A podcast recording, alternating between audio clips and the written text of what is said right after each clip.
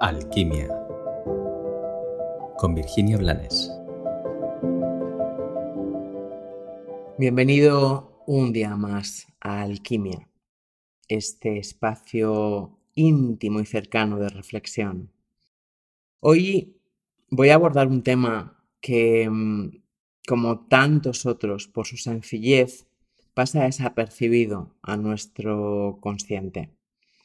Eh, es, un tema en el que seguro que todos nos hemos podido ver reflejados en algún momento de nuestra vida.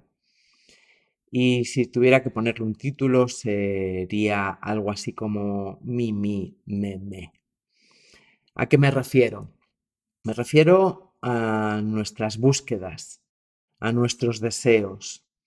Y para ejemplificarlo es más fácil utilizar el tema pareja o el tema de la búsqueda de la pareja, para ser más concretos. Da igual, da igual si tienes pareja o si ahora mismo estás eh, soltero, soltera, solo, sola. Porque todos nosotros, en algún momento de nuestra vida, hemos deseado tener a alguien a nuestro lado.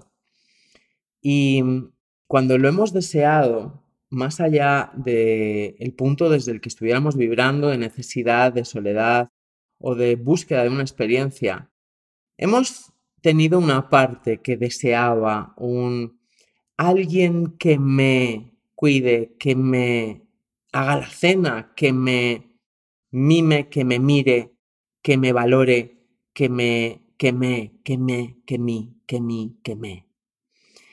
Y es natural, es natural, es absolutamente habitual y humano ese mi, mi, me. Sobre lo que te quiero hacer reflexionar es sobre el punto de conciencia de las resonancias y las vibraciones. Porque mientras estamos en el alguien que me, que necesito alguien que me dé lo que nunca me dieron, alguien que me mire como nunca me miraron, alguien que me valore, alguien que me ayude, alguien que me apoye, alguien que me... No salimos del ombliguito, del ego y sus carencias. Y por resonancia vamos a atraer y vamos a sentirnos atraído por alguien que vibre en ese mismo vacío, en esa misma carencia. Vamos a juntarnos, vamos a percibir a alguien que también esté atrapado en su necesidad del que me y en el mí. Y cuando dos personas que están totalmente atrapadas en ese ombliguito del ego y en ese agujero negro de carencia que siempre necesita más, se juntan. Lo natural es que sus vacíos se hagan más grandes.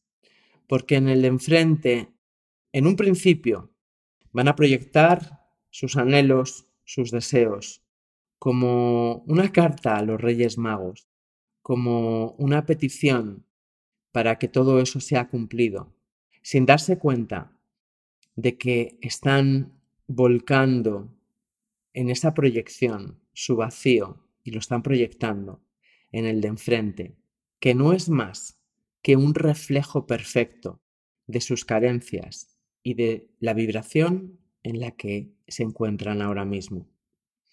Por eso es tan habitual que este tipo de encuentros termine en fracaso, termine en sufrimiento y termine en tú no me diste lo que yo necesitaba.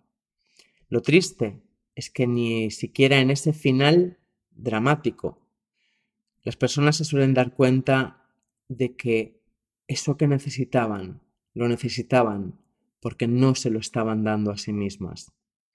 Y es cierto que no nos enseñan a amarnos y a colmarnos, a cobijarnos, a abrazarnos, a autosostenernos.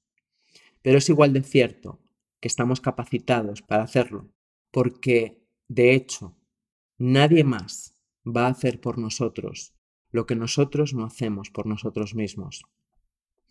Por eso te invito a que reflexiones pero sobre todo hoy te invito a que dejes de buscar en la vida aquello, sea una persona o un trabajo, que llene tus huecos, tus carencias aparentes y tus vacíos.